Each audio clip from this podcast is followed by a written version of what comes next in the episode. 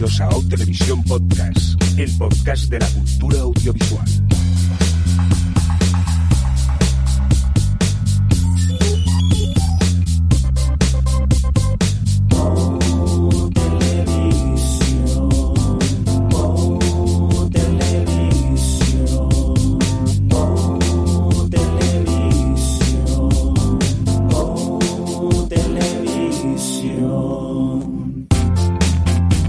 Bienvenidas y bienvenidos a Televisión eh, Podcast, un podcast de televisión donde cuatro amigos nos reunimos principalmente para hablar sobre series de televisión. Uf, pero si empezamos temporada, Adri, pe- ¿pero qué temporada estamos ya? La 18. Fíjate ya, qué, Somos qué- qué mayores, qué adultos. pues eso, S18E01, primer episodio de esta nueva temporada que arrancamos aquí en el OTV y en el cómputo general el 321. Eh, déjame presentar al equipo que ya he empezado a preguntar. Adri, ¿qué pasa? ¿Cómo estás? Bien. eh, se me hace raro cómo empezar temporada nueva. Eh, y eso que ha pasado un tiempo desde que grabamos, porque, o sea, que se me, que se me ha cerrado, quiero decir, porque no he visto muchas cosas, la verdad, pero bueno, eh, tiraremos para adelante. Sí, acordaros que cuando antes de grabar decimos, he visto muy poco, hacemos podcast de casi dos horas y media. O sea que, a, ver, a ver qué va a pasar hoy. Eh, Alex, ¿qué pasa? ¿Cómo estás? Bien, es que quedan lejos esos tiempos en los que empezábamos con todos los pilotos que se estrenaban en Estados Unidos de golpe y teníamos que hacer ahí un especial larguísimo y preguntábamos a, a oyentes y todo eso. Ahora como pff, cada uno estrena cuando le apetece. Correcto. Es que en una semana se estrenan 20 o 30 pilotos, es una barbaridad eso. Eh, Javier Fresco, ¿qué pasa? ¿Cómo estás? Bien, bien, bien. Hacía tiempo ya que no pasaba por aquí y estas cosas. Un poco liado, ¿eh? Que yo este año no sé si voy a poder hacer mucho, pero bueno, algo habrá que hacer. También me estaba acordando ahora que decía Alex, cuando hacíamos incluso pues con los trailers, ¿eh? Cuando especulábamos a ver si "Buah, este, esta seguro que lo, lo peta. No. Teníamos tan poco que ver que, nos poníamos a especular con trailers, es bastante fuerte. Ay, ahora es que hay demasiada serie, hay que hay demasiada serie. Pero mm, venga, vamos a, a empezar al grano que tenemos ganas de, de hablar. Por cierto, un cordial saludo también de quien nos acompaña con vosotros, el señor Mirindo. Dicho esto, venga, eh... Perdón, que estoy mirando el guion y pone cosas varias. No hay ni una ni varias. Muy bien. Gracias que haya puesto esto en el guion. No hay. No. He sido yo, pues es la verdad, hechos, Vale, hechos. Muy bien, pues no lo ponga. Es que Bueno, si lo saben los oyentes, que no es que no se nos haya olvidado, es que no hay. Claro, no hay. No ha pasado nada Siguiente en el mundo de la televisión. No. Sí, sigue la huelga. Siguiente. Eh, pues nada, ah, vamos a decirle pilotos dos, pero a saber de qué hablamos aquí. Venga, sintonía.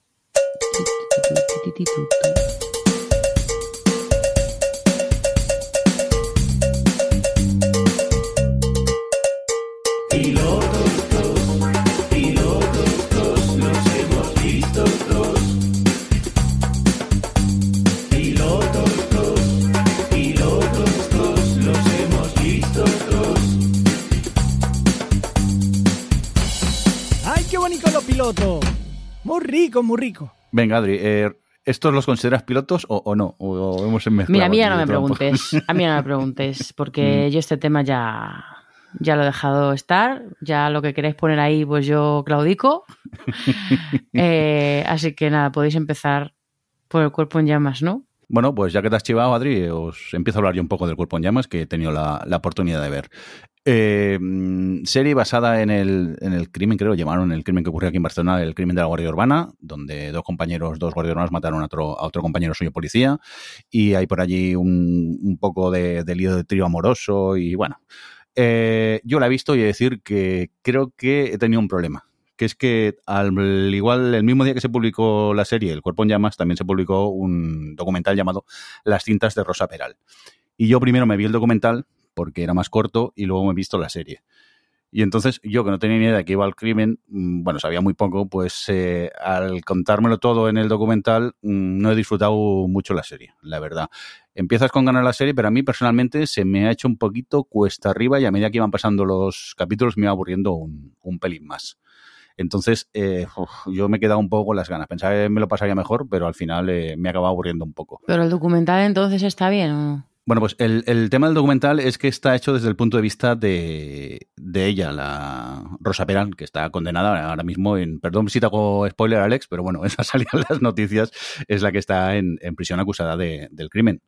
Y entonces, claro, es un poco ella que intenta eh, lavar un poco su cara, eh, contar su versión de la historia, porque ella eh, dice que los medios de comunicación crearon una imagen de ella que no era realmente eh, como, como, es ella. Entonces, desde la cárcel, eh, a través de videoconferencias, ella va contando, va narrando y aparte de esto lo va mezclando con imágenes del, del juicio real.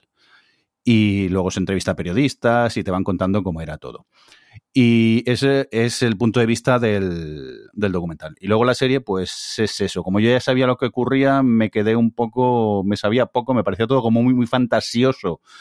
Es una serie de ficción, es normal que sea fantasioso, se han añadido cositas, pero al final yo, a medida que iba avanzando, me iba aburriendo con, con ella. No sé, Alex, tú que has visto cuatro de momento, ¿qué te parece? A ver, primero creo que es que me parece que, claro, has seguido el orden incorrecto. Yo creo que en estos casos lo mejor sí, sí, sí es ver primero la ficción, sobre todo cuando son más capítulos, y luego ya verte el documental para ver dónde inventan más o menos. Porque mm. es verdad que si ya te lo, yo a la serie he llegado sin apenas conocer, bueno, sin conocer el caso, porque como yo generalmente todos los sucesos no me suelo interesar mucho, pues no tenía ni idea del caso. Entonces, quizás tengo, tenía más el, el, interés por ver qué sucedía. Lo que pasa es que coincido un poco contigo en el ritmo de la serie, es decir, eh, al principio estaba más interesado, pero conforme no, aún no lo he acabado, pero conforme va avanzando, creo que quizás está eh, un poco alargado o quizás dura sí. más de lo que necesita la historia. Creo que Úrsula Corbero está muy bien. También creo que la serie toma un punto claro muy de vista, de ponerla a ella como mujer fatal que yo creo que precisamente es lo que critica ella en el documental, sí. que se haya dado esa imagen suya y la serie precisamente lo que hace es eh, dibujarla de esa forma exclusivamente. Y también yo eh, creo que había una serie mejor que la que han hecho. Yo creo que habría sido mucho más interesante aportar más puntos de vista, sobre todo pues eso, el, si hubo un juicio paralelo y tal, mmm, creo que al final, como la serie opta, pues eso, dibujarla de una forma muy específica, pierde interés, al menos narrativo, más allá de una concatenación de hechos y ver un poco lo que ha sucedido. Entonces a mí se me ha quedado un poco floja, creo un poco floja porque podía haber sido más interesante lo que cuenta y luego un poco largada porque creo que no necesitaba tantos capítulos. Te doy completamente la, la, razón, la verdad. No es una mala serie, pero a mí personalmente, y veo que a ti también, me ha ido aburriendo un poquito a medida que, que iba avanzando. Está el cuerpo en llamas que tenéis en, en, Netflix. Y eso, ver primero la serie y luego el documental, que si no creo que yo ahí la, la cagué. Me puse con el, el documental porque era más cortico y ahí pues, pues la cagué. Venga, vamos a seguir con más cositas. Seguimos contigo, Alex. Eh, en Apple has visto Secuestro en el aire. Pues mira, esta es una serie que está bastante bien, que estrenaron, se estrenó en Apple creo que a principios de verano, eh, protagonizada por Idris Elba. Y cuenta, son, no sé, son siete capítulos, eh, más no muy largos, y sigue un poco, pues eso, lo, como dice bien, explica su título en castellano, pues el secuestro de un avión, con la particularidad de que el personaje que interpreta Idris Elba es, es su trabajo es especialista en resolver conflictos eh, a nivel empresarial. Entonces, eh, bueno, él eh, está en medio de ese, de ese secuestro y entonces intenta un poco la serie es ver cómo él intenta gestionar a los secuestradores y todo porque su único objetivo es llegar a tierra sin que acabe todo mal. Y a partir de ahí, pues bueno, pues hay sus giros, sus cosas y está... Es una serie que mantiene muy bien la tensión, que tienes que hacer un pequeño salto de fe en el hecho de que los secuestradores escuchen lo que tenga este señor que decir, que a veces es un poco como, a ver, yo creo que son los peores secuestradores de aviones del mundo. Pero bueno, más allá de que, bueno, haces ese pequeño salto de fe y dices, venga, voy con ello, eh, gestiona, yo creo que gestiona muy bien la tensión, gestiona bien el suspense, tiene sus giros, eh, tiene sus actores que a mí me ha gustado ver por ahí, porque más allá de Idris Elba está, ay, que se me van los nombres, bueno, la actriz que interpreta interpretaba a Kalinda en The Good Wife o también la, la, actriz que interpretaba a Gwen en Torchwood. Bueno, gente, actores ingleses que me ha gustado ver por ahí. Y ya digo, creo que es una serie que se, si, se puede maratonear muy bien, de hecho. Eh, que en dos noches te la has visto entera, mantiene muy bien el ritmo y los giros y yo la recomiendo. La verdad, me ha gustado bastante. Muy bien, pues tomamos nota de este secuestro en el aire que tenéis en Apple. Y Javi, seguimos contigo con este Poker Face que tenemos en Sky Showtime. Sí. Que no está entera, cabrones, que yo ya digo, la voy a maratonear y luego resulta que solo hay dos de momento. Sí, sí, sí, sí. Cuéntanos. Bueno, pues eh, es una serie, la verdad, bastante curiosa y no sé por qué se habían se han, en su tiempo también cuando salió le estaban diciendo como que era la serie del, de, o sea, que por encima de cualquier otra que estuviera maratoneando la gente o viendo en su momento que parecía que era leche. A mí no me ha parecido tanto. No deja de ser una, una chica en este caso que trabaja en un casino que tiene, digamos, unas habilidades especiales para saber si la gente miente o no. Entonces eso la pone en una situación muy buena para si la contratan para, para, para ver quién está, pues eso, teniendo cara de póker o ver, eh, etcétera, etcétera. Total, que ella está metida sin querer, pues en un asesinato en el que pues eh, va a tener que investigar qué es lo que pasa. ¿Qué es lo que acabamos viendo? Pues, eh, pues una especie de, como lo han dicho mucha gente, he visto por ahí críticas, que parece más bien eh, la serie aquella de los años 80 de Colombo eh, aquel investigador privado que, que, era. Porque también la personalidad que tiene la, la, chica es un poco así, un poco como bastante pasota, pero ella está pendiente de qué se ve, qué no se ve, etcétera. Bueno, pues eso, más o menos así. A mí, de momento, los dos episodios que llevo me cansa bastante me cansa. Es, es, curiosa, no deja de ser una cosa bastante curiosa y tal, pero para ver eh, crímenes y todo este, a mí es que el tema crímenes y tal, pues me tira un poco para atrás. Entonces, eh, quizás no sea mi serie. No sé si a ti, Mirindo, te pasa. Pues no, yo disiento bastante contigo, Javi. Yo me lo he pasado bastante bien. Hay que decir, no sé si en Colombo también ocurría, porque hace años que no veo Colombo y ya ni me acuerdo de ella. Eh, pero aquí, eh, al menos en los dos primeros episodios, tú sabes quién es el asesino y ves el crimen. Y a partir de aquí ves cómo ella va dando cabos hasta que descubre el, asesinato por el don que, tiene ella. Y narrativamente a mí me ha gustado esto de saber quién es el asesino y ver cómo ella va atando los cabos. Y a mí de momento los episodios me han parecido bastante entretenidos. Yo tengo ganas de seguir viendo más. Ya te digo que vi el primero y dije, hostia, pues voy a, a por el segundo y ya luego me quedé con las ganas. Pero a mí de momento me está gustando. Aparte es, es una serie que cada episodio... Eh, es como una historia distinta. Sería un poco como la, la, Fletcher, que llega a un sitio y muere alguien, pues ella más o menos eh, le pasa lo mismo, pero de momento me llama eso de que en cada episodio es un, una trama completamente distinta, no tiene nada que ver un episodio con el otro, pero sí que hay una pequeña trama ahí de fondo que tiene que ver con algo que ocurre en el primer episodio. Y yo de momento he quedado contento con estos dos episodios de, de Poker Face y, ya te digo, ganas de que, de que aparezcan más, más episodios. Así que Showtime, date caña, por favor. No, no seáis racanos publicando tan pocos. Dicho esto, si os parece, vamos a cosas que hemos visto y queremos destacar. Cosas que hemos visto y queremos destacar. Cosas que hemos visto y queremos destacar. Cosas que hemos visto y queremos destacar. Cosas que hemos visto y queremos destacar. Venga, cosas que hemos visto y queremos destacar. Que a lo mejor se cae algún piloto por aquí, pero vamos, que es tal y como está en el, en el guion. Hay un piloto, de hecho, es verdad. Calla, no digas nada. Que Adri no se entere.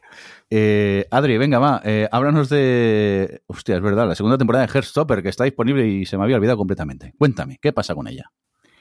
Nada, pues se estrenó pues a mediados del verano, ha sido. Y, y en fin, pues es que es como la primera temporada. Es un. Creo que han mantenido muy bien todos los elementos que hacían que, diera gusto ver la primera. Es un lugar feliz total.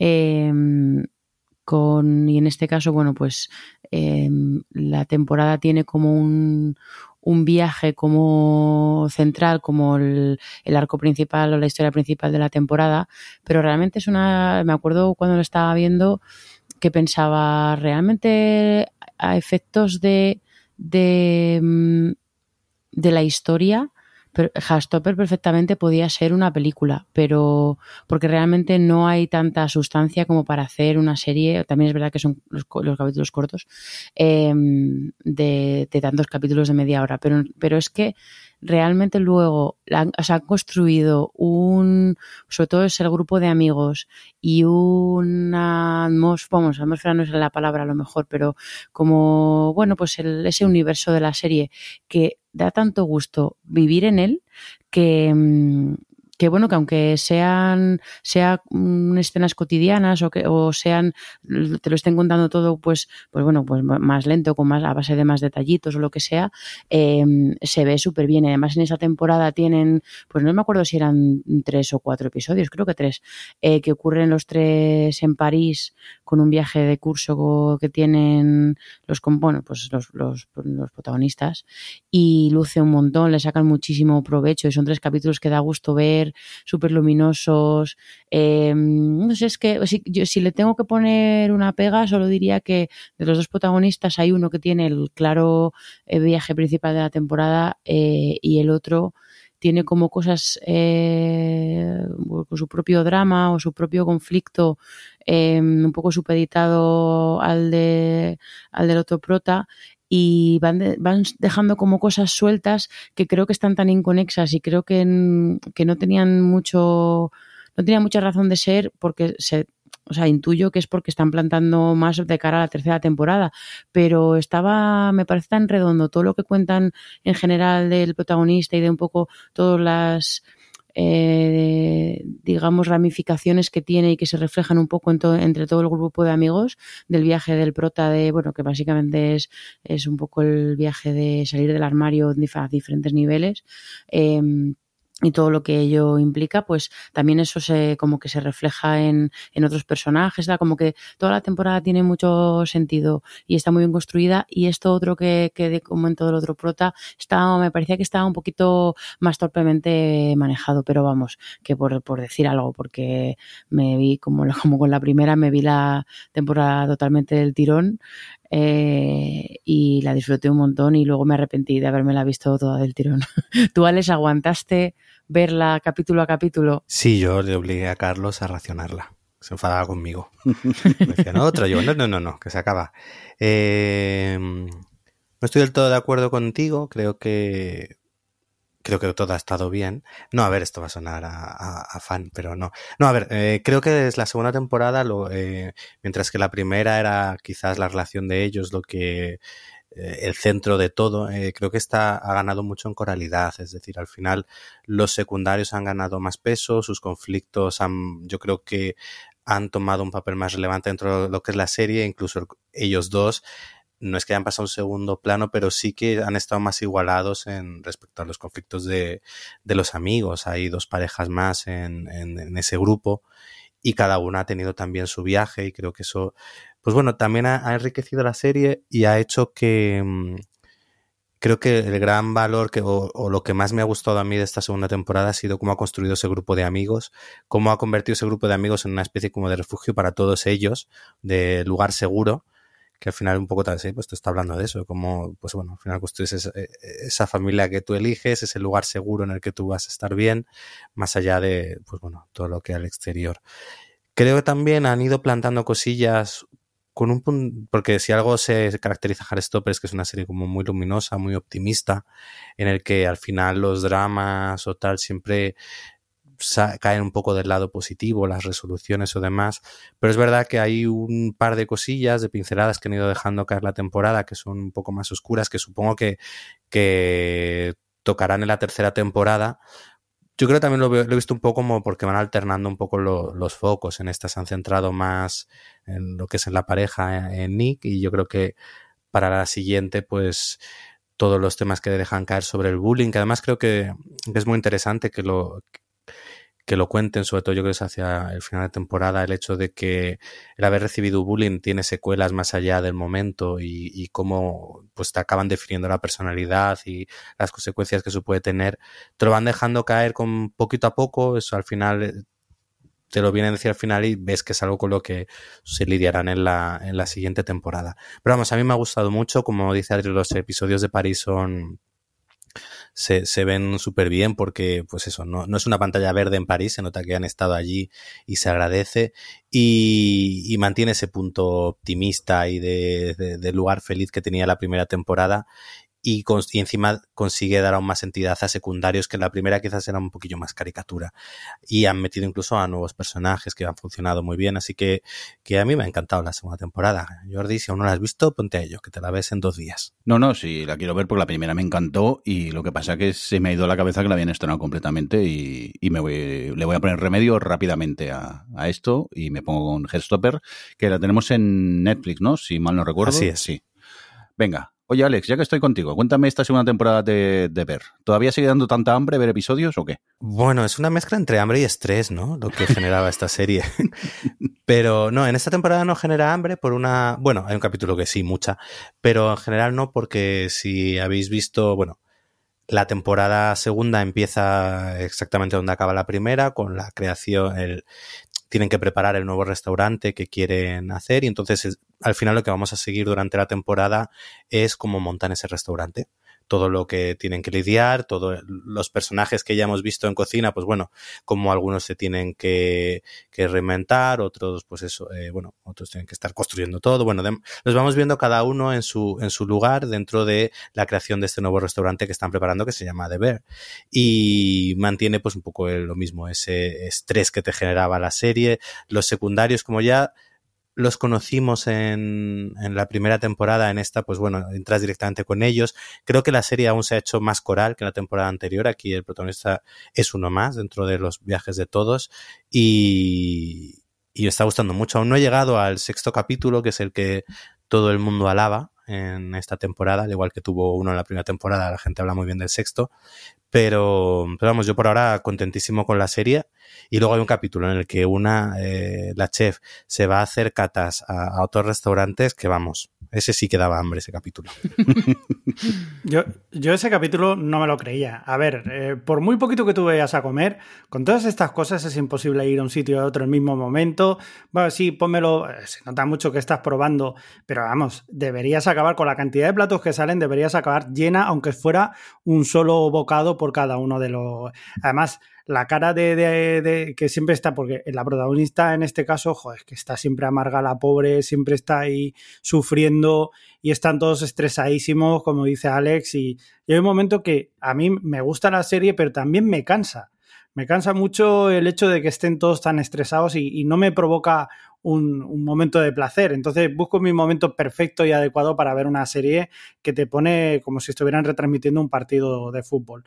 Sí, yo me he quedado en el quinto. Estoy todavía en él. Sé que el sexto es muy bueno, todo el mundo está hablando de él, pero es que hasta que no acabe el quinto no puedo empezar con el sexto. Y el quinto me está agotando mucho. Lo veo un rato, lo dejo, digo, mira, para otro momento. Pues uno que entra, que sale, que no sé qué, que uff, hostia, de verdad. Qué estrés. De eso es algo que me pasa con la serie, que es un, una serie, bueno, como muchas profesionales, pero aquí quizás lo noto más por el estrés, el ritmo estresante que lleva la serie, que es que al final es gente que vive para trabajar, un, única y exclusivamente, que además les ves que en sus ratos libres no saben qué hacer con sus vidas. Es algo que también me agobia cuando veo la serie, es como, hijos, buscaros una vida, no todo es estar trabajando. En fin, ¿Y tú, Adri, solo has visto un capitulillo por ahora? Sí, porque, bueno, vi el primero porque me lo hacía encima en la serie, porque me gustó mucho la primera temporada, pero de repente, pues bueno, me fui de vacaciones, no sé qué, y, y lo quiero ver, sé que cuando me ponga voy a querer vérmelos ahí eh, seguramente en Super Mega Maratón, como me pasó con la primera. Así que ya os comentaré qué tal. Pero vamos, el primero, el, el, planteamiento este, el primero es lo que ves, lo que has dicho tú, Alex, de que tienen que, que preparar, vamos, hacen todo el planning para, para levantar el nuevo restaurante y tengo bastantes ganas de ver por dónde van todos los personajes y todo lo que plantean de, de todo lo nuevo que tienen que hacer cada uno, ¿no? Así que con ganas, con ganas. Y me, bueno, me alegra que, que os esté gustando más o menos. Porque yo he leído de todo, ¿eh? yo creo que, que, le pasa a mucha gente lo que es, lo que estáis diciendo del, del agotamiento con bueno, dos, como dos vertientes, el agotamiento por el estrés y luego también la, lo insustancial. Pero bueno, yo la verdad es que con la primera temporada también leí un poco gente que no entendía, no entendía por qué, por qué gustaba tanto de ver y, y bueno, al final como escriben también esas dinámicas de personajes y esa, y esa mm, el, el hablarte de los personajes, de las relaciones y de todo, y es, mm, la parte personal desde lo profesional y desde el, el- lo cotidiano del día a día de ese restaurante, que tengo muchas ganas de ver cómo, cómo lo explotan eso con la segunda. Así que, a ver qué tal. Oye, Adri, ¿Qué? Que te toca hablar de Jury Duty. Tú que nos descubriste esta, esta joya. ¿Qué pasa con ella? Háblanos un poco. Jury Duty. Duty. Pues Jury Duty, eh, el jurado lo han llamado El aquí, jurado. ¿no? Sí. Es un reality, docu-reality raro, eh, que el planteamiento es que, bueno, lo te presentan al principio como que van a hacer un documental sobre lo que implica ser un jurado en un juicio de Estados Unidos. Y, pero claro, enseguida te cuentan, pero realmente vamos a hacer como un documental de la vida del jurado de un juicio falso. Y entonces en la, en la serie barra reality barra, no sé, Cosa. el, cosa, lo que ves es a o sea, todo el- todas las personas que salen en- que están en ese juicio, el juez, el plaint, o sea, el- pues yo que sé, la policía, el, público que está por ahí, toda la gente del, de la, del, bueno, pues de donde están allí con, que tienen la sala de juicios, todo el mundo es un, es actor, salvo una persona del jurado que es un chico normal de normal. Eh, entonces, bueno, pues obviamente es, es una especie de, de mm, jefe infiltrado, pero al revés, donde todo el juicio está, está guionizado y todos los actores están em, bueno, pues tienen sus, sus personalidades y tienen sus perfiles y tienen sus guiones y todas las situaciones están preparadas con antelación y, y entonces, bueno, pues plantean como este, este viaje al, a este chico que está que está en medio de todo esto y al mismo tiempo que tienen el guion así como de base, pues tienen que ir improvisando dependiendo de, pues obviamente lo que él haga y, las relaciones que él tenga con el resto de la gente y, demás, ¿no? Y es un planteamiento súper curioso, la verdad, porque, bueno, aquí pasa como con, con aquella de, de rehearsal, y es que hay que hacer, de, de primeras tiene una entrada complicada porque mm, como espectador, viendo sobre todo además en los perfiles que tienen las personas del jurado, eh, es muy difícil, o sea, tienes que hacer un salto de fe muy grande de cómo puede ser que este chico no se dé cuenta que esto es mentira, ¿no? Porque son todos muy excéntricos. Sí que es verdad que yo con el paso de los episodios, enseguida me di cuenta que es que él realmente es bastante listo y realmente él lo que piensa es eh, que bueno, que al final están haciendo un documental y con, que como a él, que le han hecho casting, eh, han hecho casting a todo el mundo y han cogido pues unos perfiles de personas que saben que le van a hacer juguillo, como le, le van a dar como, como chicha al documental. Y, y que con eso él entra. Lo que pasa es que, claro, van avanzando los capítulos y van planteando cada vez situaciones más locas y más locas. eh, y lo que, una otra, o sea, primero mola mucho ver pues todo lo que se inventan, todos estos personajes tan peculiares. Los dos creadores son dos de los guionistas de The Office y tiene, pues bueno, eh, cierto tipo de situaciones y de humores y de, y de perfiles de personajes es muy parecido. Eh, pero es que además este chico es que es la mejor persona del mundo. Y es que le plantean, le plantean eh, cosas, o sea, le pl- plantean situaciones con personajes que cualquier otra persona del mundo, no digo que sea, no digo malas personas, digo personas normales, eh, reaccionarían de otra forma. Es que de verdad que la gente que, que tiene, o sea, que, o sea, hay uno, por ejemplo, que, mm, que está obsesionado con, con la, ay, ya no me sale la palabra, eh, con el transhumanismo. Y entonces él, eh, o sea, de forma absolutamente ridícula, tiene formas de insertar la tecnología en su cuerpo, nivel que una de las veces aparece en el juicio con unos pantalones que tienen pegados dos muletas porque así él se puede transformar en una silla porque a veces no hay sillas para sentarse. Y entonces él, de, como ya lleva varias cosas así como muy tontas, le dice al prota, eh, bueno, llamamos al prota al chico que, que no es un actor, eh, joder, es que nadie me entiende, no sé qué tal, y es que os juro que no se me olvidará jamás cuando de repente el otro le suelta que, bueno, que hacía, el otro día había visto Bichos, la película, Y el protagonista de Bichos er, es una hormiga incomprendida que hacía inventos mm, que aparentemente ridículos y que luego acababa eh, salvando a todo el mundo de su de su no me sale de la comunidad de las hormigas. Eh, y es que es como, es que, y todo el tiempo es así, es una persona súper paciente, súper generosa, es súper buen chaval, entonces claro, le pasan un montón de cosas a su alrededor y la forma que tiene de reaccionar es, es bueno, pues eso, es, eso le añade como otra segunda capa a, la, pues bueno, a todo este planteamiento. Y, y nada, es muy divertido. Luego además en, esta está en Prime Video, eh, ahí han subido los capítulos con audio comentarios que se puede escuchar, o sea, que escuchas a los creadores y a los productores y todo eso, eh, explicar un poco cómo planteaban. El, es el último capítulo que es en el que le cuentan todo lo que le cuentan al chaval lo que hay, es, ya te cuentan algunas cosas, ¿eh? de cómo se organizaban, de cómo madrugaban para, para pues yo qué sé, llevaban dos horas despiertos todos para ensayar antes de que él se despertara y bajara a donde tenían que estar todos, o sea, como que te cuentan un poco todas las dinámicas o cómo reaccionaban en el momento a ciertas cosas, pero con el audio comentario pues como que profundizan más. Sea, me ha parecido un experimento súper curioso y me lo he pasado muy bien con todos los capítulos. Eh, a ti, Jordi, también te ha hecho mucha gracia. Sí, sí, sí, eh, yo me lo he pasado muy bien con, con, él. Era cuando nos lo contaste, dije, pero esto qué barbaridad es.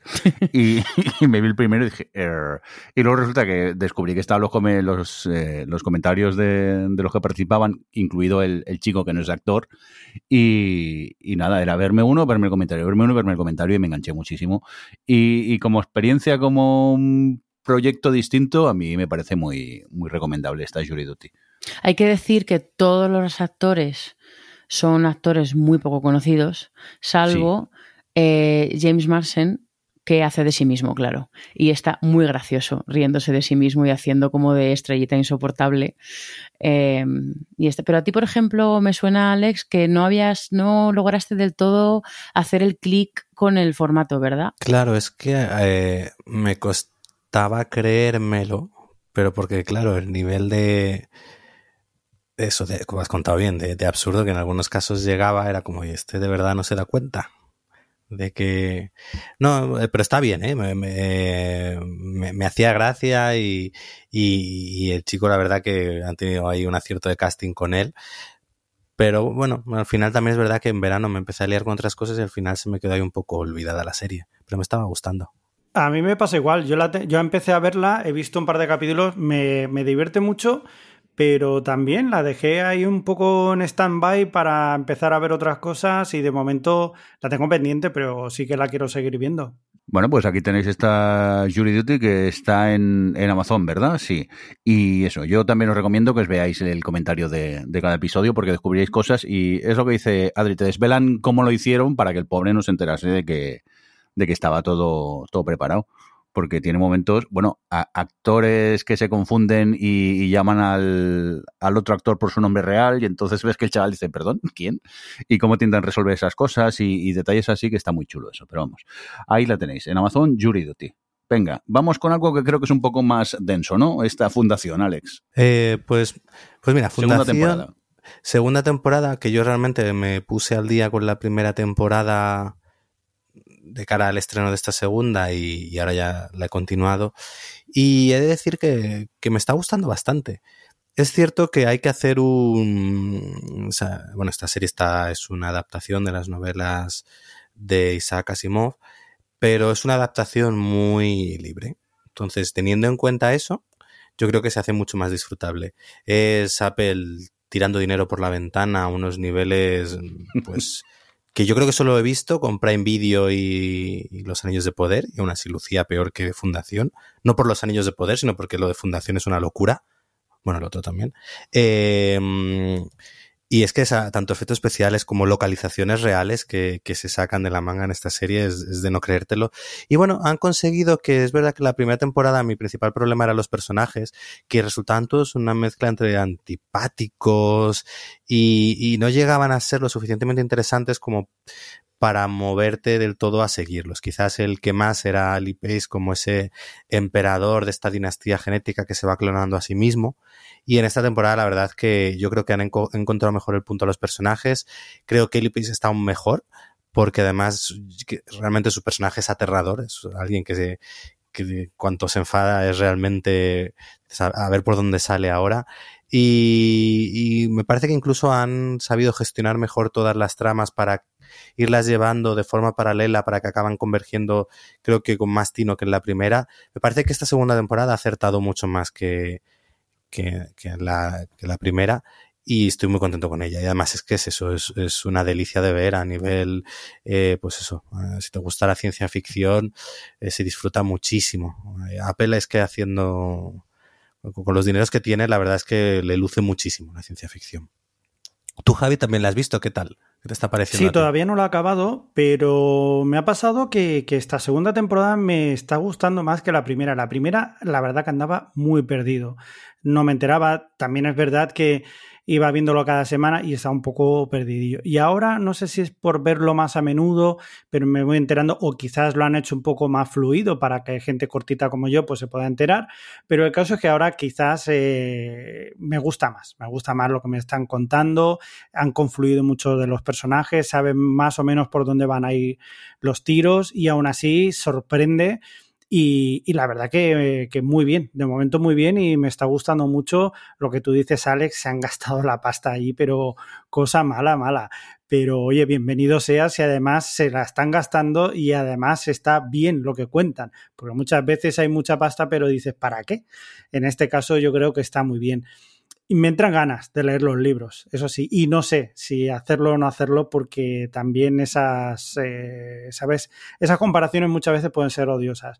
Así que yo de momento lo que sí que estoy haciendo es eh, pues eh, saborear esta segunda temporada y, y, ahora sí meterme ya de lleno en, en, esta fundación que al principio, la temporada pasada, yo os digo, no era muy fan, voy a seguir a ver si tal, porque mis amigos frikis del pueblo me decían, no, es que está muy bien, mucha gente está diciendo que está muy bien el tema de los libros y ahora sí que parece que ya me voy enterando de todo y, y me está gustando mucho más.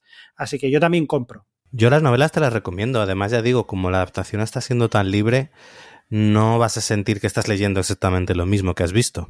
Ajá. Así que yo, por mi parte, además se, se, leen bien y no son muy, no son muy largas. Vale, pues la pongo en la pila pendiente y eso. Venga, pues eh, dejamos eh, Fundación de lado que tenéis eh, en Apple y mira, dejarme que os comente yo esta de Painkiller que tenéis en, en, Netflix y me río porque me gusta mucho la traducción que han hecho en España que es Medicina letal. Parece una peli de hostias casi. o peli de, de, los 90. de mediodía Antena 3. Sí, sí, sí. Medicina letal. Pues esta medicina letal, esta painkiller, eh, nos cuenta la historia otra vez de que ya hemos podido ver eh, en algún que otro documental o en la, en la que estaba en que la serie que había en Disney llamada Dopsic. Y es eso, es el, la pues es la pandemia que hubo de, de opsico, opsicodina, es el medicamento. Eso. Pues eso, te cuentan más o menos lo mismo que ya hemos visto en la otra serie. Yo decir que esta no está mal, pero a mí personalmente me gustó más la de Disney. Estaban, creo que son seis episodios solo, es, no, es muy, no es muy larga, y van un poco más a saco contándote la historia. Y bueno, se puede ver, los capítulos pasan volando, está chulo. El tema que, del que hablan, si no lo conoces, pues es muy impactante. Pero a mí personalmente me gustó más eh, Dopsic en Disney y era, no sé, dramáticamente me gustó más como me contaban la, la historia. Pero bueno, esta tiene actores muy famosillos detrás de, de la serie y, y, está chula. No sé, creo que ninguno de vosotros la habéis seguido, ¿no? Me parece, no, por lo que veo aquí en el guion. Pues eso, que no está mal. Si os queréis enterar un poco de lo que pasó en esta epidemia así de, eh, de la oxicodina en Estados Unidos, pues os recomiendo que veáis este Painkiller en, en Netflix. No, Seguimos recomiendas que vean Dopesick. Realmente. Bueno, Dopsic sí, pero creo que ya lo habrán visto y si no, pues... Bueno, claro, si ya has visto Dopsic, no veas esta. Entonces, claro. Es verdad. Eso, si no lo habéis visto, eh, Painkiller está bien, pero vamos, Dopsic está mejor. Ahora, eh, ¿qué hablo otro? ¿Qué me he liado? Venga, Alex, cuéntame, ¿qué quieres destacar tú? Pues yo voy a hablar de, mira, de Smigadun, que me la, la segunda temporada me la acabé hace ya tiempo y creo que no lo había comentado aún por aquí.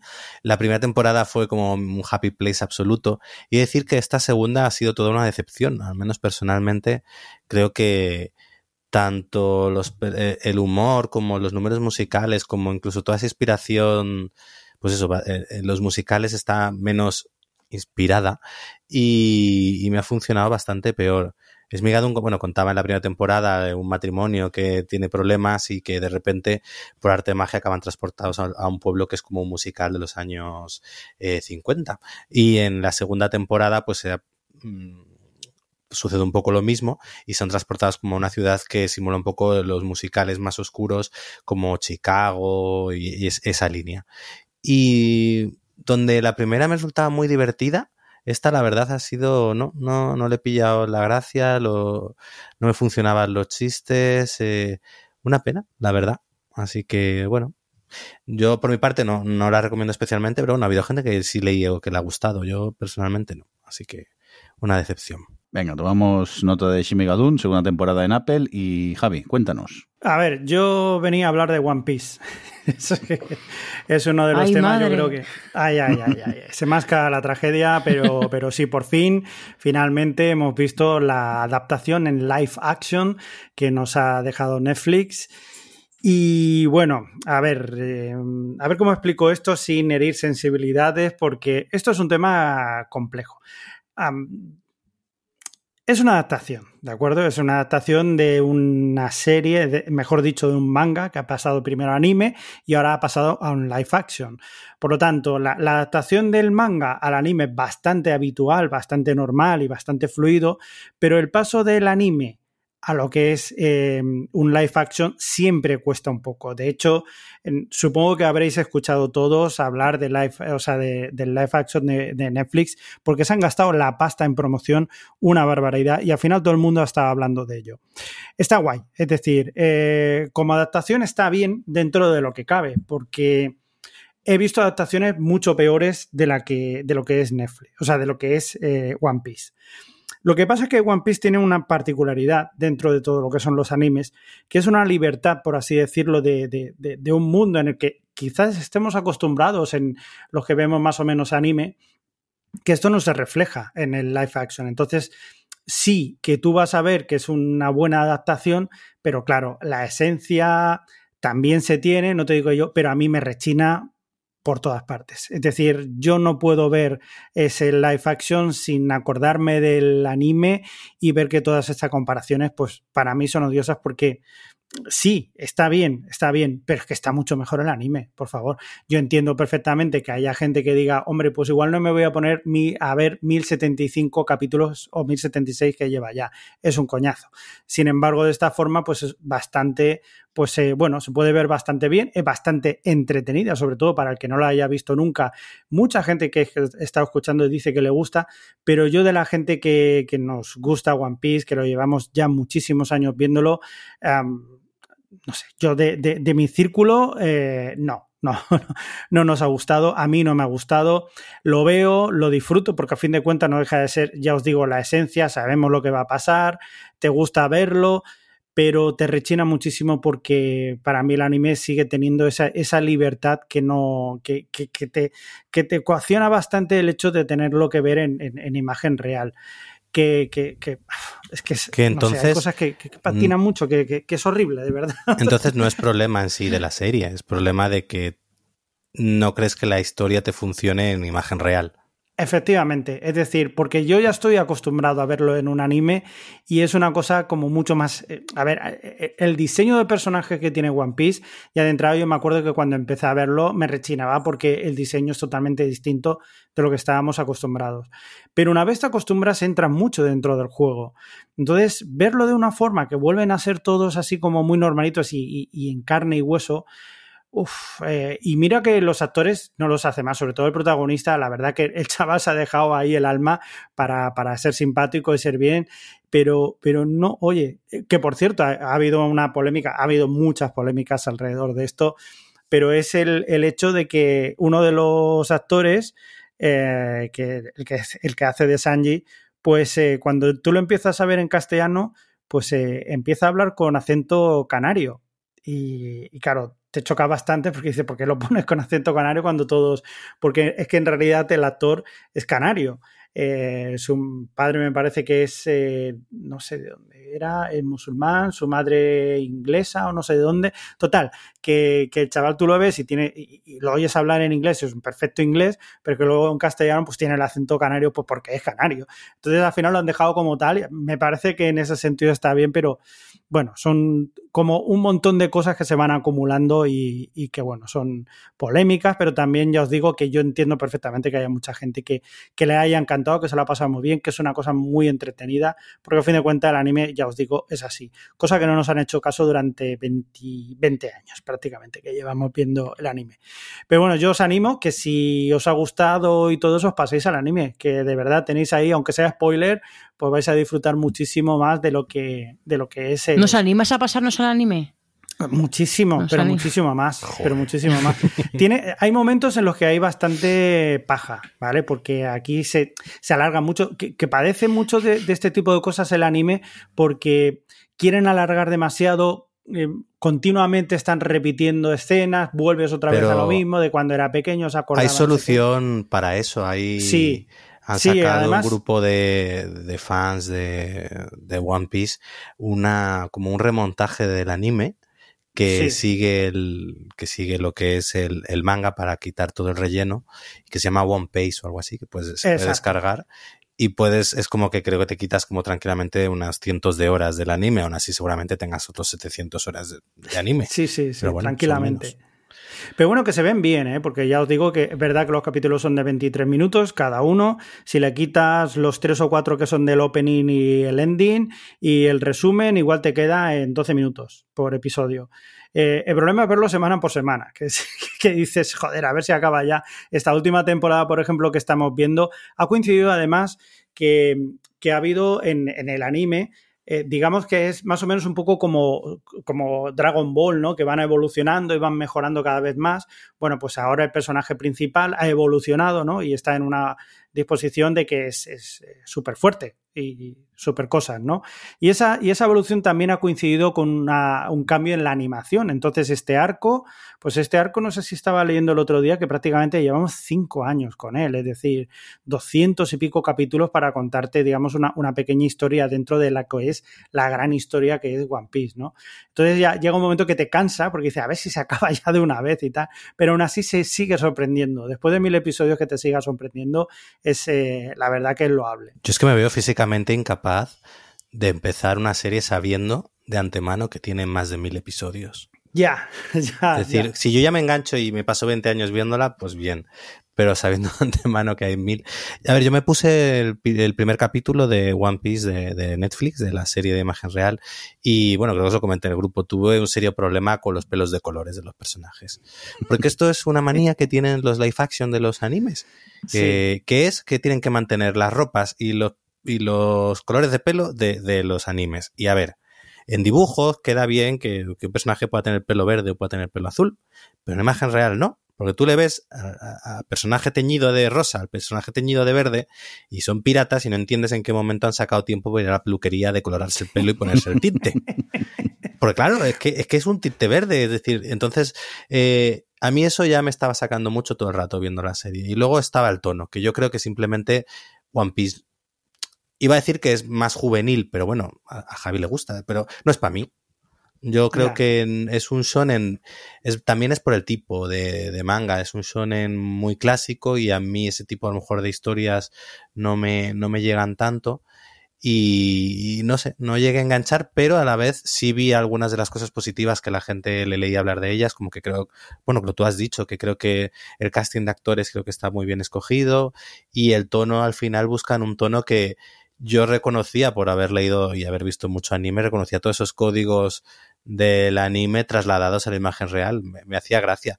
Lo que pasa que también creo que alguien ajeno a, a, a animes y mangas, eh, yo creo que no creo que sea una serie que pueda por ahora dar el salto a lo masivo, porque creo que sus códigos son demasiado, pues eso, demasiado pegados a lo que era un anime. Y creo que eso puede echar atrás a alguien que no está acostumbrado a eso. Bueno, pues vamos a despedir ya el podcast, que tengo 1700 episodios por ver. Y. o, o- o podemos seguir, venga, que tampoco nos quedan muchas series. Adri, ¿qué, des- qué destacas? Bueno, pues eh, destaco así rápidamente la tercera temporada de How to with John Wilson. Ya he hablado mucho de esta serie aquí, con la segunda y con la primera, y bueno, pues con la tercera se ha mantenido eh, un poco la misma dinámica del programa, ¿no? Esta especie de documental, o no sé cómo yo, yo lo llamaría, sobre Nueva York. Em, que, bueno, con esta capacidad que tiene John Wilson de grabar imágenes, cualquier tipo de imágenes de Nueva York, completamente absolutamente random y encontrar hilos conductores que no solo son divertidos y curiosos, sino que además encuentra hilos emocionales y lleva tres temporadas y las tres al mismo nivel. De hecho, la tercera tiene un par de mis capítulos favoritos. Eh, y bueno, si todavía no os habéis puesto con, con, esto, está en HBO y merece mucho la pena. Yo no sé si tendrá más, pero ahora mismo tenéis tres temporadas. Son capítulos muy cortitos y temporadas muy cortitas, o sea que se ve muy bien.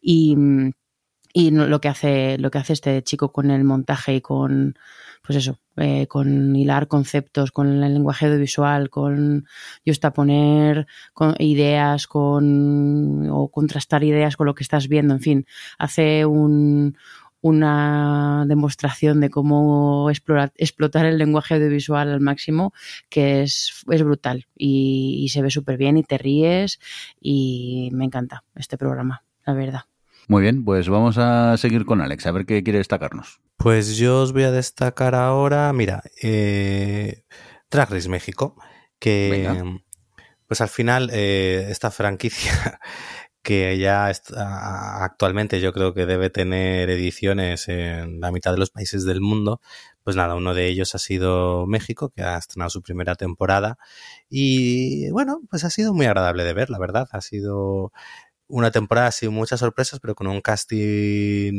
muy simpático, con sus momentos creativos, con gente con su carisma y demás. Y, me ha gustado bastante, la verdad. Eh, dentro de lo que son las ediciones internacionales, que al final yo creo que de Drag Race pues habré visto Canadá, que no me gustó mucho, y luego Reino Unido, que sí. Bueno, está España. Pero esta de México sí, mira, me ha gustado. Hay cientos más. Cuando entras en, porque esto lo veo en el streaming que tiene la propia productora de Drag Race, tiene un streaming donde solo hay Drag Race. Entonces es alucinante porque entras en la plataforma y ves México, Brasil, Francia, Italia. Es que ya tienen como un imperio por todo el mundo de, de drag queens. Pero bueno, pues eso, que Drag Race México ha estado muy bien. A mí me hace mucha gracia siempre que veo que pones Drag Race, porque si pone Drag Race México, wow. y pienso que es que, te, ha, que te ha flipadísimo y no que es el nombre de la plataforma. es verdad. Adrián, que estamos contigo, cuéntanos. Bueno, pues yo esto, bueno, me queda uno para terminar, pero estoy viendo eh, Good Omens temporada 2 y soy muy feliz. Soy muy feliz porque eh, Neil Gaiman me ha dado exactamente lo que quería, que es eh, a los dos protagonistas mm, en vena han cogido, además que la primera temporada sí que tenía una trama, eh, bueno, pues como una trama horizontal de fin de, bueno, de fin del mundo, de, de va a aparecer el anticristo. Y, y, había varias tramas paralelas que iban cada una por su lado y al final acababan confluyendo y la de ellos dos era, era una, pero era, bueno, no, no tampoco diría que, que, era una serie coral, pero sí que había muchos personajes y muchos puntos de vista. Y ahora la segunda temporada es ellos dos, 100%, y lo que han hecho ha sido eh, de o sea, parten de una base, de una trama horizontal que es un poco más chorrilla, o bueno, no, o sea, es también como muy grandilocuente, porque al final estamos hablando de ángeles, demonios, el bien y el mal y todo eso, pero que a efectos luego de ejecución, eh, pues bueno, es más que una, no es más que una excusa para poder ponerlos a ellos dos en diferentes situaciones. Y lo que están haciendo es eh, utilizar lo poquito que va avanzando esa trama para, para tener como como casos episódicos, podríamos decirlo, en, lo que, en los que eh, hacen paralelismos entre lo que está pasando en ese momento con una aventurilla que tuvieron ellos dos mm, siglos antes, ¿no? Entonces es una toda la temporada es una colección de aventuras en diferentes épocas de ellos dos eh, que tienen una química brutal, que son graciosísimos juntos y mm, Y luego el resto del elenco que está muy bien también. ¿eh? Entonces, bueno, es una, ha sido una gozada, la verdad, la temporada por, por eso. Es que ellos dos, eh, este David Tennant y Martin Sin, están increíbles en sus papeles. Me, o sea, es que el, eh, en fin, o sea, ellos dos son la serie, básicamente, y la, y la, levantan, a pesar de que, bueno, ya en esa temporada se nota que han dicho, mira, si es que lo que le gusta a la gente es a estos dos, y la tensión también sexual que tienen entre ellos no resuelta, y no hace falta tampoco que no gastemos mucho dinero en los efectos visuales. pueden, pueden ser eh, pantallas verde, verdes cutrecillas, que incluso le da como un no sé qué, qué, qué sé yo, de como que, de, como el dentro del rollo así como comiquero que tiene el universo y el relato y demás, pues, pues encaja bien. Entonces, pues ya está, todo bien. Así que seguramente gracias a que nos tenido que gastarse mucho dinero, hemos podido tener temporada 2. Así que yo, a tope. Yo creo que a la gente que le haya gustado la primera temporada le va a gustar mucho la segunda. Venga, pues tomamos nota de Good Omens, que ¿dónde está esto, Adri, por cierto? En Prime Video. En Prime, vale. Ah, eh, Javi, vámonos a Disney. Eh, Ashoka, la nueva serie de Star Wars, ¿qué pasa con ella? Pues, eh, a ver, a mí me ha pasado que yo creo que como todo el mundo, más o menos, así, bueno, yo, creo que a partir de menos de, de 60 años todo el mundo sabe lo que es Star Wars, se ha ido siguiéndola más o menos y tal, ¿no? Pero llega un momento que ya hay un hartazgo de tantas cosas y sobre todo Disney que ha dicho a la que compró Lucas, dijo, aquí hay negocio, vamos a empezar a hacer cositas. Y, sí, efectivamente han hecho muchas cosas y llega un momento que cansa. A mí por lo menos me cansa. Y bueno, pues eh, era también una de estos de estas series que también en este caso es una miniserie que, que bueno, la habían colgado ahí como otras tantas y un día que estaba así como medio aburridillo y tal, digo, voy a ponerlo sin muchas esperanzas. Y la verdad que me está gustando. No he acabado de verla todavía, pero lo que me está contando me está gustando y, y bueno, dentro de lo que es este hartazgo, pues eh, sí, se deja ver bastante. También hay que decir que está Rosario Dawson, a mí es una actriz que me encanta, aunque también debo decir que en este caso lo hace a mí, por lo menos, o no sé si es el personaje, pero es horrible. O sea, no, no me gusta nada cómo lo está haciendo. Sin embargo, todo lo que hay alrededor, todo lo que te cuenta, etcétera, pues sí que me está gustando. Entonces, para mí sí que se deja ver, tiene, tiene cositas muy interesantes, no acabo de verla, ya os digo, pero de momento sí que es verdad que dentro de todo este universo de, Star Wars, de lo que he visto, no lo he visto todo, pero sí que me está gustando. Así que, bueno, os lo recomiendo también. Yo me he informado y... Es que, claro, quería verla. A mí pero... me ha pasado igual. El me he informado de si la debo ver o no y he decidido que no. Cuéntalo, no, Alex. a ver, yo creo que debo verla, pero antes tengo que verme Star Wars Rebels. Entonces uh -huh. estoy ahí en el conflicto de que tengo que verme, porque obviamente de Clone Wars y sus siete temporadas, 20 capítulos, no, no, no. Pero me han dicho que sí, que viendo Star Wars Rebels, eh, no es tanto porque te pierdas, no la entiendas a Soka, dicen que es más por el final el racor emocional y que las cosas que suceden a Soka pues vienen de esa serie. Así que bueno, eh, mis objetivos futuros está verme Star Wars Rebels y luego ya verme a Soka. Y hasta aquí os cuento mi historia, Patricia. yo he oído muchos comentarios favorables, o sea, yo le tengo ganas. A la que saque un poco de tiempo me, me pondré con ella, con Ashoka, que la tenéis en, en Disney Plus. Eh, Adri, venga, coméntanos algo más. Pues algo más, pues mira, eh, yo no sé si es porque llevaba mucho tiempo sin verlo. Eh, y porque he tenido un verano muy top chef.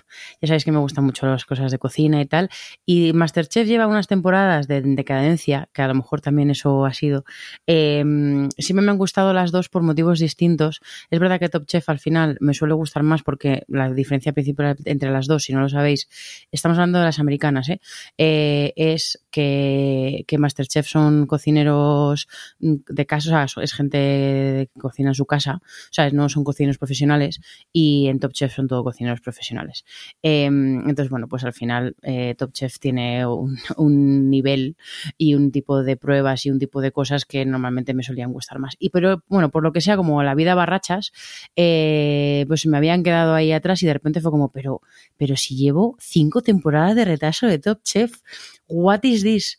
Y entonces descubrí que en Prime Video hay un canal que se llama Hayu, que la verdad es que yo no lo tenía fichado, y, Vi además que tenían la prueba del este de prueba de 30 días, que dije, ya te digo yo, en 30 días me veo un montón de capítulos de Chef.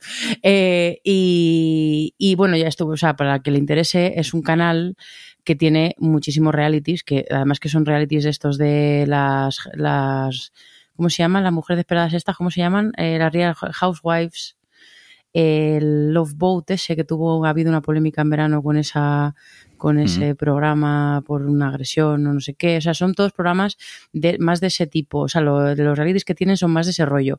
Y en mitad de todo eso, de repente tienen Top Chef y Top Chef Masters. Em, También hay de crímenes bastantes, ¿no? Me parece. sí, no lo sé, que tampoco te creas que me puse a bucear mucho. También te digo que el nombre Ayu no me suena para nada a reality, ¿eh? Aquí el, el branding. El branding poco raro. fatal, sí. Ya, en fin, no sé, tampoco me he puesto a buscar a rebuscar mucho porque es que enseguida vi que no me iba a interesar el canal, solo me interesaba para ver Top Chef y en cuanto he acabado, pues mm, ya. Bueno, de hecho, en cuanto se me acabó el periodo de prueba, eh, no me ha dado tiempo a terminarme la 20, pero, pero bueno, ya lo retomaré en algún momento. Eh, pero me he visto muchas, me he hecho tres temporadas en un mes. Eh, y tengo que decir que, que me ha encantado, que si no habéis visto nunca Top Chef, de hecho Alex me preguntó y tal, la- creo que mi, temporada favorita, una de mis favoritas ever, se ha convertido la temporada 17 de Top Chef, que es un All Stars, pero que es un All Stars de verdad, porque es que es la 17 y es el primer, no miento, el segundo All Stars que hacían en Top Chef. Eh, y bueno, pues es que la selección de gente es muy top y además, bueno, pues eh, como está organizada la producción, en bueno, las relaciones que se crean entre ellos también, o sea, por muchos motivos, de repente ha sido un temporadón que lo disfruté tantísimo que al final me enganché porque dije, bueno, yo me suscribí lo de los 30 días para verme, ver un poco y ya está, ¿no? Pero me gustó tantísimo la 17 que me he como súper enganchado a Top Chef otra vez. Por cierto, eh, ¿habéis llegado a empezar la temporada, Alex? ¿O todavía no? No, todavía no. Eh, pues eso, y luego resulta que es que han- me ha tocado los justo las que me quedaban eran temporadas muy interesantes, porque después de la 17, vi- eh, la 18 es la, una temporada post-COVID, que lo retoman pues justo a final, hacia finales de después del COVID, de 2020, y, mm, o principios de 2021, o por ahí, y entonces muchos de los, de los chefs que participan es gente que tenía su, su restaurante y lo ha tenido que cerrar y les ha pasado, lo ha pasado bastante chungo. Hay uno, por ejemplo, que tuvo el COVID y perdió el gusto y el olfato y el olfato todavía no le ha vuelto y te cuenta, te va contando un poco cómo le afecta a la hora de cocinar y cómo lo intenta solucionar. No sé, como que, como que el, cómo cambia la dinámica del programa porque ya no pueden ir a hacer la compra, ya no pueden, tienen que gestionarlo de otra forma. Bueno, como que de repente es una temporada distinta que además tiene como ese trasfondo de contar las consecuencias del COVID desde este punto de vista, que también me pareció súper interesante. Luego la 19 es un poco pues normalilla, la verdad que sin mal ni- mm, nada. Eh, y la 20, que es la que se me ha quedado ahí un poco a medias, es un all-star del mundo que es, han cogido, o sea, cogen a gente de to- los top chefs de todo el mundo y bueno, pues eso, y te los juntan a todos en Londres y la temporada es pues así. Y hay de hecho una de Top Chef España, la ganadora de Top Chef España y, que, y señora que tiene dos estrellas Michelin y ese es el nivel que hay en el programa. Entonces estaba siendo bastante top eh, también el vuelo de estar porque además favorece mucho el que cada uno cocine de su país de origen, o sea, como que, pues eso, que justo en estas cuatro que me quedaban por ver, de repente me he encontrado ahí un, no sé, un reenamoramiento con Top Chef, porque además Masterchef me estaba pareciendo un rollo la temporada de ahora. Eh, bueno, lleva pareciéndome un poco rollo ya unas cuantas temporadas. Eh, así que nada, esa es mi historia, Patricia, también con Top Chef. Muy bien, tomamos nota de este Top Chef y... Un momento. Ahora tendría que poner esto anteriormente no televisión y buscar el corte, pero me da mucha pereza. ¿Qué pasa? Pero Adri dijo, "Mm, no sé, a lo mejor retomo Succession a ver qué pasa, que habláis mucho de ella. Miro el guion. Dos temporadas a cascado Adri de Succession. ¿Qué pasa? Bueno, eh, realmente he dudado si esperar a terminármela para hablar de ella, porque bueno, me quedan, no me queda tanto, pero bueno, pues lo que os dije, de, tengo a mi hermano barra el historiador del podcast en casa una está, temporada. Culpando, culpando. No, no estoy culpando, realmente es gracias a él Gracias que, a él, la ve. que la veo y que la sigo, porque creo que si la hubiese vuelto a dar una, segunda- una tercera oportunidad yo, probablemente habría sido tercera y última. Em, pero es como la vemos es nuestra serie de ver cenando, o sea, de cuando cenamos juntos verla, y al final por eso he visto dos temporadas, porque al final casi cada noche, eh, así de entre semana, eh, nos vemos un capitulillo. Y, y bueno, pues ¿qué me pasa con Succession? Que en el fondo mm, no me gusta mucho. O sea, bueno, quiero decir, en el fondo me parece bien. Eh, el, entiendo un o sea, bueno, no, no, no voy a mentir. No entiendo tanto tal, pero no quiero tampoco comentarla desde ahí. Simplemente yo voy a comentar que mm, me pasa con Succession que se me resulta desde el primer momento bastante repetitiva y que a mí se me prometió, Alejandro, se me prometió que en la segunda temporada, de- bueno, de hecho no fuiste solo tú, fue también otra persona, eh, que ya se quitaban tanto los rollos estos de, de, de las empresas y las compras. Yo y las eso no ventas dije, ¿eh? Y no sé qué, no, No sé pongas cuántos. en mi boca palabras que yo no y he que la segunda era más culebronera. No, yo dije que la segunda era mejor. Bueno, pues la segunda es es. igual que la primera. ¿Qué Pero va a ser igual? A ver, no es igual, o sea, yo creo que no es que sea mejor, es que bueno, pues ya tienen mucho mejor cogido a los personajes, eh, ya en- sí que están mucho más por, por centrarse en los conflictos entre los hermanos y el padre y no tanto con, o sea, lo de las empresas, la empresa y todas las mm, cosas que hay alrededor, por supuesto que está ahí y eh, al final no deja de ser la fuente del conflicto de todo lo que pasa entre ellos, pero sí que es verdad que el foco eh, está mucho en, la relación de la familia y todo eso. Y a mí lo que me pasa con Succession es que me parece una serie que está entretenida, pero que me resulta muy repetitiva, que me parece que los conflictos y que las dinámicas y todo eso son siempre un poco los mismos y no me interesa y no me atrapa lo suficiente como para que me guste un montón. Dicho eso, me los veo con todo el gusto. La verdad, me resulta entretenida. Tengo un par de personajes que me encantan y me hacen, me resultan muy divertidos y me hacen que seas, que los capítulos como que, bueno, como que le dan la vidilla para mí a los visionados y luego hay otro personaje, bueno, el Roman y Tom me parecen los dos divertidísimos por, motivos diferentes, eh, pero me parecen divertidísimos. Y Kendall, que es el hijo mayor, es el que me resulta más interesante de, todos los personajes de la serie, la verdad. Em, pero... o sea, que por lo menos sí que voy encontrando puntos en los que me resulta curioso, que creo que hay a lo mejor una trama que está muy bien escrita, un capítulo concreto, que las dinámicas de ese capítulo son interesantes. O sea, que al final cuando la estoy viendo mm, la disfruto y me parece bien y, y le veo la, la calidad. Además, bueno, la producción me parece una pasada y todo el reparto está no solo súper bien, sino que el casting me parece chapo, porque todos están, es- bueno, es que Kendall no me podía imaginar, no me puedo imaginar a otro tío que no tenga esa cara y no tenga ese rictus y esa forma de, ser- de hablar eh, que para ese personaje. O sea, como que está todo como súper bien. Pero creo que, pues eso, que no, pues probablemente no la, no la habría seguido si no hubiera sido porque, entre con muchísimas comillas, la, la veo como obligación, o sea, como tengo una rutina obligada de verla.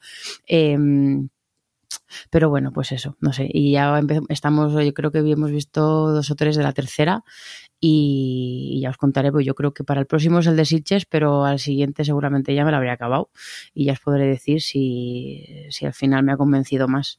Pero bueno, en fin. Venga, dejamos Succession de lado. Dejarme que comente yo. eh, he visto el Castillo de Takeshi, pero la versión japonesa que ya está en Amazon. Por cierto, gracias a, un oyente, lo siento, se me ha olvidado el nombre porque soy Asin, pero que me avisó por Twitter que, que estaba disponible ya eh, la versión japonesa de Takeshi Castle.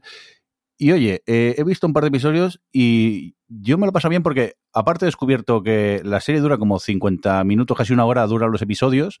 Y luego me ha gustado mucho descubrir que se van inventando las reglas sobre la marcha del concurso.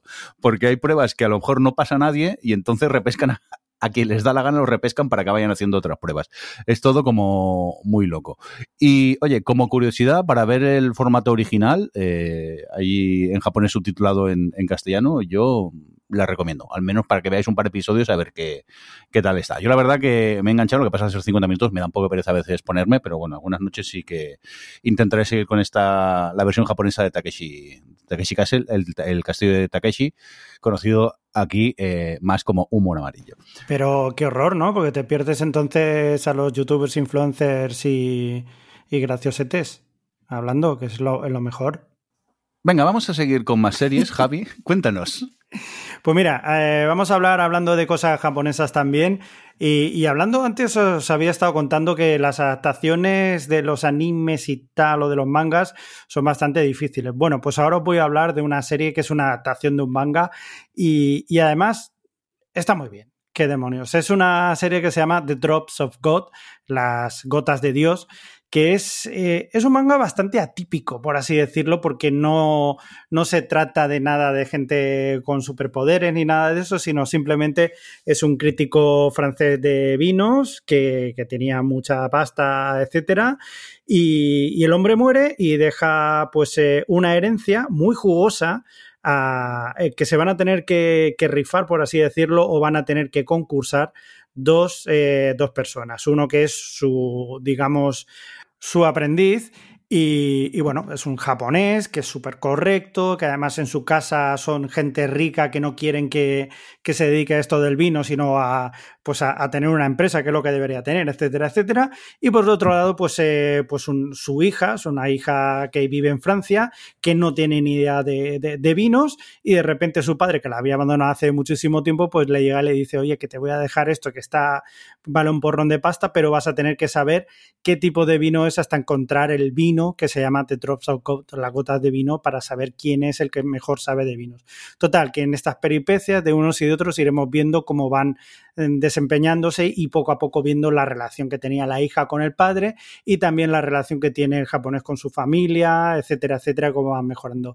Es una serie que, que tampoco yo creo que tenga muchas pretensiones y sin embargo funciona muy bien. A mí ha sido una serie que, que me ha llenado bastante y, y, bueno, tampoco yo soy eh, mucho de vino, ¿eh? que yo no te, yo tengo paladar de vaca, me ponen un, un, vino y digo, pues me vale uno que otro, me da igual. Pero que se deja ver, es muy curiosa y, y ya os digo, yo la recomiendo como algo fresquito y, y, bueno, que es apetecible para pasar bien. Para o sea, esta sí, One Piece no, ¿no? El doble rasero. Aquí. Sí, sí, hay que ver, no, es así, es así, ¿eh? Es así. Venga, recordemos de Drops of God que tenéis en Apple y En Adri. Apple.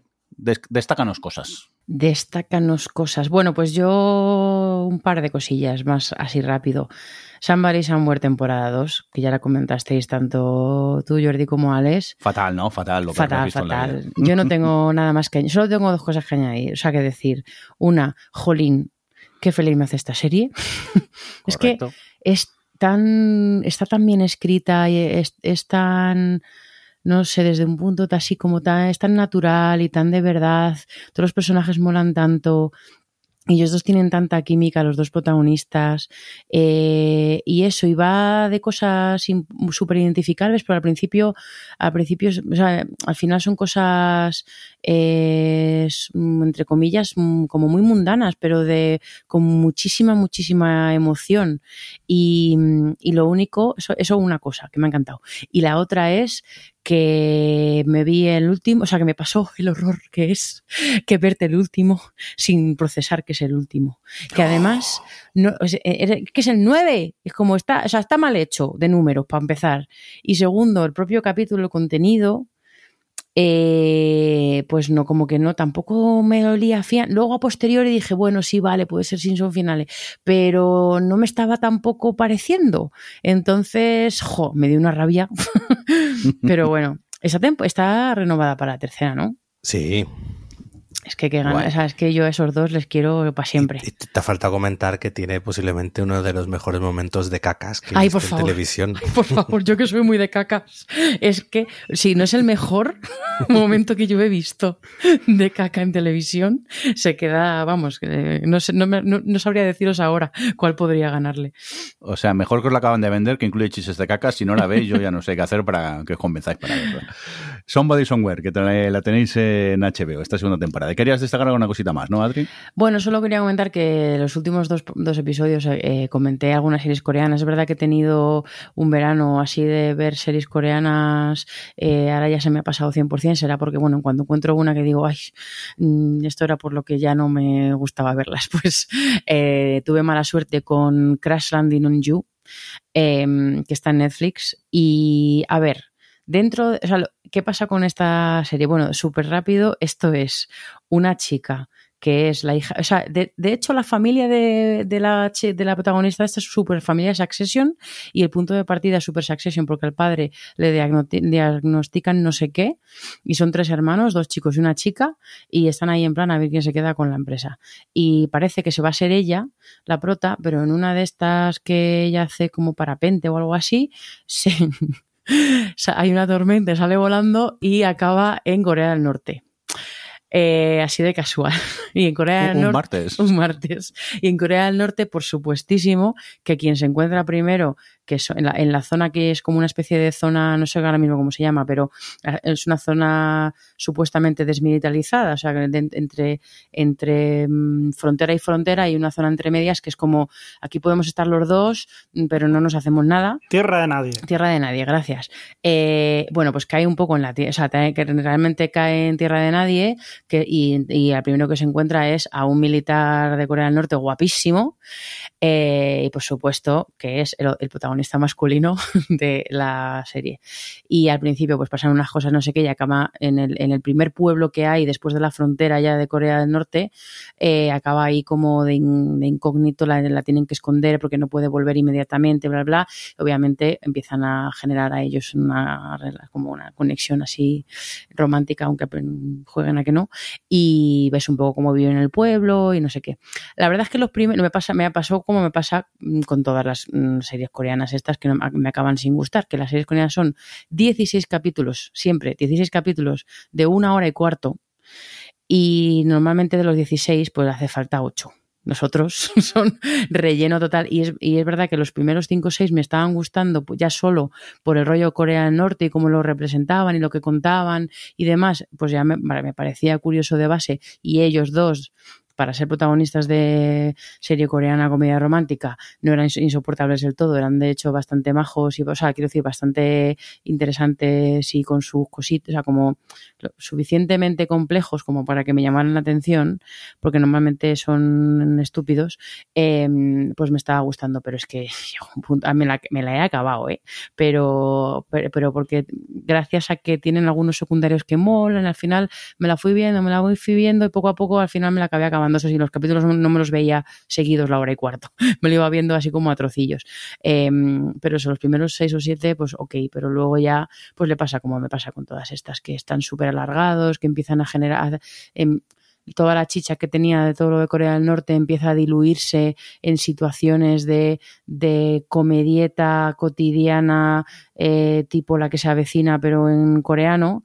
Y pues bueno pues al final no me pues me cansa porque al final es lo mismo y una y otra vez y ya llegaba a ser ridículo eh, lo que le acababa pasando a ella o lo que acababa pasando en la trama para evitar que ella vuelva a Corea del Sur que bueno, no sé si hacer si contar esto o no, pero claro, allá llega un momento en el que acaba volviendo y, y la trama se traslada a Corea del Sur con todos los personajes y lo que tienen que inventarse para eso, bueno, es que claro, ya llega un punto en el que empieza siendo relativamente realista y acaba siendo, eh, pues una, pues en fin, relativamente realista, pasa, eh, superando lo del parapente en Corea del Norte, pero vamos, que ya está, eh, ahí, ahí se acabó y he cerrado mi etapa con, cerré mi etapa de series coreanas, abrí mi etapa Masterchef, digo, perdón, Top Chef.